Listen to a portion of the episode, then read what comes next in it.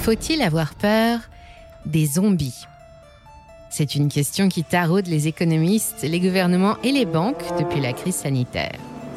Rassurez-vous, je ne parle pas de ces êtres ni morts ni vivants, ou plutôt morts et vivants qui arpentent les rues en trébuchant à chaque pas à la recherche de cervelles fraîches. Mais les zombies qui m'intéressent font pas mal peur eux aussi. Il s'agit des entreprises zombies, ces sociétés qui devraient être mortes et qui pourtant continuent leurs activités envers et contre toutes les prévisions. Leurs signes vitaux sont dans le rouge, elles ne devraient même plus respirer, et pourtant, en moins de 24 mois, elles se sont multipliées au contact d'un agent mutagène très virulent qui s'appelle le quoi qu'il en coûte. Avec sa fin, elles apparaissent soudain au grand jour, aussi néfastes pour l'économie qu'une chauve-souris vampire sur un troupeau de moutons. Nourries pendant des mois avec des flots d'argent frais goulûment pompés dans les caisses de l'État ou des marchés, leur endettement a atteint des sommets. Et comme il fallait s'y attendre, depuis l'automne dernier, elles tombent les unes après les autres face à des engagements qu'elles ne peuvent plus honorer. Pourquoi et comment on en est arrivé là? Voilà déjà deux questions intéressantes. Elles vont nous permettre de savoir s'il existe des solutions pour ralentir le phénomène et surtout de comprendre ce que la zombification d'une partie de notre tissu économique implique en réalité. Alors, faut-il avoir peur des zombies? On a une vingtaine de minutes devant nous pour répondre à cette question et je vous promets que les amateurs d'histoires flippantes ne vont pas être déçus.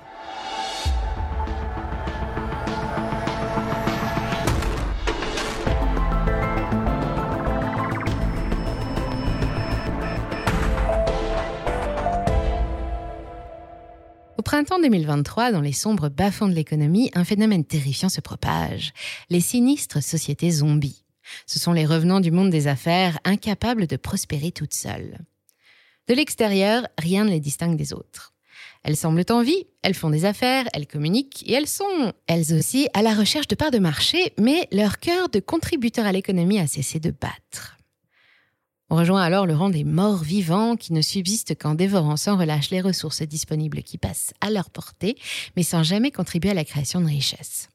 En occupant le terrain, elle s'oppose au principe économique de destruction créatrice, théorisé par Joseph Schumpeter, qui démontre qu'avec l'innovation, les sociétés obsolètes doivent disparaître et laisser la place aux jeunes acteurs qui font prospérer la société. Le zombie n'hésite pas à vendre à perte, une pratique réprouvée, qui s'oppose aux lois de la concurrence et il n'y a qu'un seul but, survivre le plus longtemps possible alors qu'il n'y a plus aucune perspective d'avenir. Tout commence pourtant bien pour lui. Il suit le même cycle de vie que n'importe quelle autre entreprise jusqu'à rencontrer, à un moment donné, une période de crise. Au lieu de chercher des solutions originales pour survivre à cette crise, il s'accroche désespérément à son modèle de vie, ou plutôt de non-vie, se perfuse à la dette et aux subventions et refuse de reposer en paix. C'est ce qui se passe en France depuis le début de la pandémie et quasiment dans tous les pays qui ont soutenu massivement leur économie pendant la crise qui a suivi.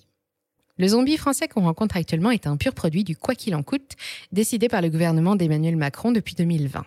Souvenez-vous, pour limiter les défaillances d'entreprises en rafale à la sortie des confinements, les entrepreneurs français ont pu s'appuyer sur des reports de charges et des prêts garantis par l'État, les fameux PGE. La mesure a été renouvelée avec la crise énergétique de l'hiver dernier et la guerre en Ukraine, et jointe à l'extension du bouclier tarifaire aux PME et aux artisans pour amortir la hausse des prix de l'électricité et du gaz. Certes, tout cet arsenal s'est révélé vital après coup, il a rempli son objectif et permis de préserver le tissu économique français. Mais plus qu'une solution, ce ne fut qu'un pansement appliqué sur une fracture ouverte. Il a permis de maintenir en vie toute une poignée de sociétés moribondes et sans avenir, qui auraient dû s'effondrer à la première quinte de tout. Et ça a tellement bien marché que les défaillances d'entreprises ont carrément plongé entre octobre 2019 et janvier 2022. 160 milliards d'euros ont été distribués à 400 000 entreprises sous forme de PGE ces deux dernières années, une aubaine pour les victimes du stop and go économique qui se sont vues couper les ailes en pleine ascension et qui, grâce à lui, ont réussi à passer le cap et sont toujours là. Mais Parmi ces 160 milliards, un peu plus de 20 milliards d'euros auraient été accordés à tort à des entreprises qui étaient déjà manifestement condamnées à plus ou moins court terme. Et 3,4% du total des PGE ont été accordés à de vrais zombies.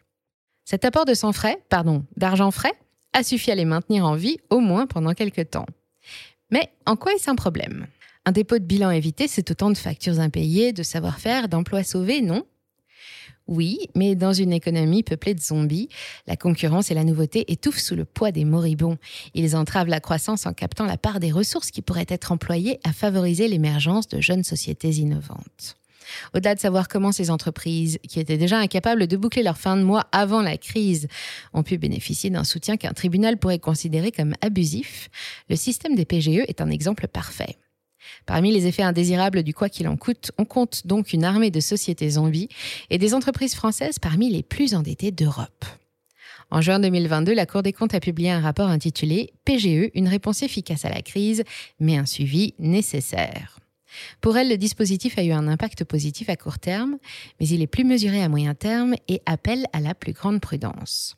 Le rapport note que les entreprises qui ont bénéficié du PGE dès sa mise en place en janvier 2020 étaient déjà plus endettées et moins rentables que celles qui ont eu recours plus tard.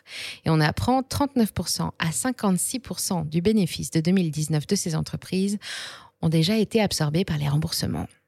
Le niveau d'endettement net moyen de tous les bénéficiaires a augmenté de 25% entre 2019 et 2022, alors qu'il a baissé pour les non-bénéficiaires. Et plus une entreprise est fragile, plus elle a signé pour une longue durée. Un an de décalage et 50 remboursements, voilà à quoi ressemblent 54% des PGE distribués. Il est encore trop tôt pour savoir comment ces prêts vont évoluer, mais une chose est sûre, c'est que le contexte économique n'est pas des plus adéquats. La fin des crédits à 0% et des mesures de soutien équivalent à fermer le robinet de la perfusion qui maintenait nos zombies en vie. Les subventions n'arrivent plus, les banques ne prêtent plus, et comme l'argent ne rentre plus, la suite logique, c'est la chute. Alors, qu'est-ce qui va arriver maintenant? Selon la Banque de France, 7,2% des entreprises françaises sont officiellement considérées comme des zombies. C'est plus qu'en 2018 où elles ne représentaient que 5%. Il y a deux solutions lutter et trouver de l'aide pour rester en vie, à la condition expresse qu'elle soit capable de fournir de solides garanties et un nouveau modèle de développement, ou bien laisser faire. Après la calmie induite par les mesures de soutien et la fermeture des administrations pendant la pandémie, les défaillances d'entreprises sont reparties à la hausse. De 28 731 faillites recensées en décembre 2021, on dépasse les 40 000 un an plus tard et la tendance se poursuit en 2023 avec plus de 48 000 faillites enregistrées en mai dernier. En tête, les secteurs de la construction, du commerce et de l'hôtellerie qui ont le plus souffert, particulièrement à Paris et dans le quart sud-est de la France. Depuis le début de l'année, la Banque de France dénombre en moyenne 4 570 défaillances par mois, contre 3 442 l'année dernière et seulement 2 600 en 2020. Après Pimki, Koukaï, Gosport, Camailleux, Cop Copine, les chaussures Minelli, le groupe Casino qui comprend Monoprix, Cdiscount, Spar ou encore Leader Price et des milliers de TPE et PME moins connus, 53 000 entreprises françaises devraient fermer leurs portes en 2023, de toutes les tailles et dans tout le pays. Mais le phénomène ne surprend personne. Les cessations de paiement ont ralenti pendant la crise et ce qui est en train de se passer, c'est un simple rattrapage. Sans plus de soutien extérieur, notre épidémie de zombies devrait donc prochainement toucher à sa fin naturellement. Ainsi, fin juin, la Banque de France constate que le nombre de défaillances poursuit le rattrapage, mais qu'il reste en dessous des niveaux moyens d'avant la crise, quand on en comptait alors 59 342 par an. Et d'autres signaux positifs Jusqu'à maintenant, aucune de ces faillites n'a réellement perturbé les statistiques du chômage, les bilans des banques et encore moins les marchés boursiers. Alors, il n'y a pas de quoi s'inquiéter?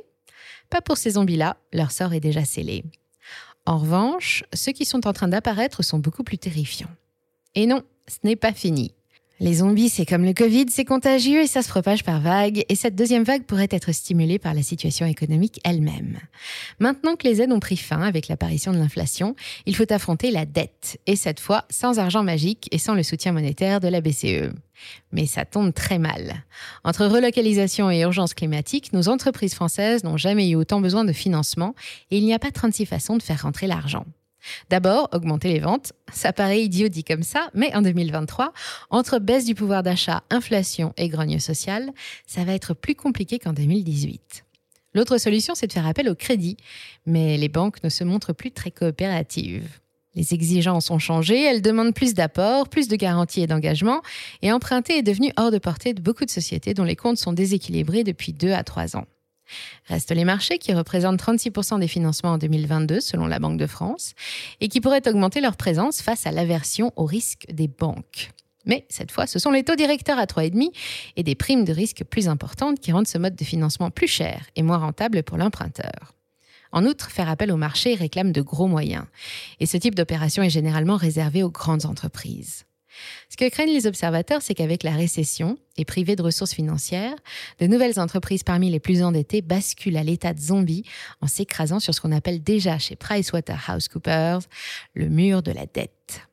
Même si dans leur grande majorité les patrons restent concentrés sur des objectifs à long terme, la dette qui s'est accumulée, la hausse des taux et les sombres perspectives qui les attendent vont réclamer beaucoup d'ingéniosité. L'endettement de nos entreprises a fait un bond de 15% cette année avec les PGE et pas seulement chez les zombies. Avec 81,1% du PIB au 31 décembre 2022, c'est le deuxième taux d'endettement des entreprises le plus élevé des pays de l'OCDE, juste derrière le Japon. Heureusement, son niveau reste stable, mais il est toujours largement supérieur à celui des entreprises américaines, qui affichaient par exemple un petit 51% en décembre dernier, ou encore les Allemandes avec 50,8%. Le risque, c'est qu'un score pareil vienne décourager les investisseurs privés, les seuls sur lesquels les entreprises françaises pourraient compter pour assurer leur financement. Déjà que la dette publique et l'état de nos comptes ne sont pas très engageants, il ne manquerait plus que la note de la France soit dégradée pour déclencher l'apocalypse, qu'elle perde son double H chez Standard Poor's par exemple. Étant donné qu'à l'heure où nous réalisons cette vidéo, les tendances sont plutôt négatives chez les analystes de la célèbre agence de notation, devons-nous nous préparer à être envahis de zombies? Allez, pas de panique, on a un plan. Quand je dis on, je parle de nos autorités, et ce plan se résume en un seul mot, négociation. Aujourd'hui, c'est ce fichu PGE qui pose le plus de problèmes. Selon le rapport de la Cour des comptes, un quart des entreprises qui ont bénéficié du PGE présentaient un résultat d'exploitation négatif en 2019. Elles n'étaient déjà donc pas rentables avant la crise. Aujourd'hui, les PGE sont entrés en amortissement et ils se sont transformés en nouvelles charges pour ces entreprises déjà au pied du mur, le fameux mur de la dette. Je vous parlais tout à l'heure de 3,4% de PGE accordés aux zombies. Ce taux monte à 16% pour toutes les sociétés qui présentent un REX négatif et identifié par la BPI. Toutes vont devoir consacrer une part importante de leurs bénéfices à rembourser leurs prêts, mais dans leur cas, il n'y a pas de bénéfice. Alors pour les aider et leur éviter la faillite, on les prolonge en prolongeant le PGE qui devient modulable. Il est possible de prendre rendez-vous avec son banquier pour négocier ou restructurer sa dette et alléger la trésorerie, mais c'est à double tranchant, car les prêts accordés ou renégociés ne le seront certainement pas au même taux qu'en 2020. Depuis, les choses ont changé et le crédit est devenu un luxe que peu d'entreprises en difficulté peuvent s'offrir. Le plan de on n'est pas si bon que ça finalement, il ne fait que créer un peu plus de zombies. Mais attendez, tout n'est pas perdu car on a un plan B et ce plan B, c'est les investisseurs. D'abord, il y a l'inventivité des banques qui savent comment libérer du cash en temps de crise et comment fabriquer toujours plus de produits financiers polyvalents qui permettent de s'enrichir quand tout va bien et quand tout va mal. Ensuite, il y a les fonds d'investissement, privés ou souverains, qui ont déjà démontré plusieurs fois au monde entier que les crises sont les meilleures périodes pour gagner de l'argent. Ensemble, ils constituent une contrepartie puissante, capable de soutenir le tissu économique et d'apporter un souffle nouveau sur les équipes dirigeantes des entreprises au bord de la faillite. Beaucoup de zombies échappent à la mort parce qu'ils sont rachetés, renfloués et réorientés par de grands investisseurs qui les remodèlent et les remettent sur les rails. On appelle ça la reprise d'entreprise en procédure collective et c'était déjà la spécialité de Bernard Tapie dans les années 80. Évidemment, ça implique que le pouvoir économique se concentre toujours plus entre les mêmes mains. Mais si la situation des entreprises françaises venait à s'aggraver, il arriverait un moment où même une poignée de fonds milliardaires ne pourrait plus rien acheter. Mieux vaut donc tout faire dès maintenant pour ne pas en arriver là, d'autant plus que la cessation des paiements ne signifie pas toujours la mort de l'entreprise à court terme. Il y a aussi de belles histoires de zombies revenus miraculeusement à la vie. Vous les connaissez sûrement déjà, elles s'appellent Crédit Lyonnais, Air France, Adidas ou Gann. Alors pour résumer jusqu'ici, nous surfons sur une première vague d'extinction des zombies français, mais le virus qui les a changés en morts vivants a muté, lui aussi. Il se répand plus discrètement et touche de nouvelles victimes, ces entreprises fragiles et endettées prises au dépourvu par le ralentissement économique, l'inflation et la hausse des taux. Il crée de nouveaux zombies que les autorités alimentent par de nouvelles mesures pour faciliter l'accès à l'endettement et la boucle est lancée. Entre guerre en Ukraine, dépendance à l'investissement étranger, déséquilibre des comptes et dette publique record, dans le pire des scénarios, la présence de ces zombies pourrait grimper de 7,5 à 10% d'ici 2025 et le taux d'endettement des entreprises atteindre les 100% du PIB, ce qui ne manquera pas de peser un peu plus sur l'activité économique. Il ne manquera plus qu'une étincelle pour enflammer la poudre. Reste à savoir d'où elle va venir. D'une reprise de l'inflation? D'une nouvelle hausse des taux directeurs D'une crise bancaire en provenance de l'étranger De l'amplification des conflits en cours Ou pourquoi pas d'une nouvelle crise immobilière Merci d'avoir suivi cet épisode jusqu'au bout. Si ça vous a plu, on compte sur vous pour le partager autour de vous. Laissez un like ou une bonne note et vous abonner pour être informé des prochaines sorties. Et moi, je vous dis à très bientôt sur Money Radar.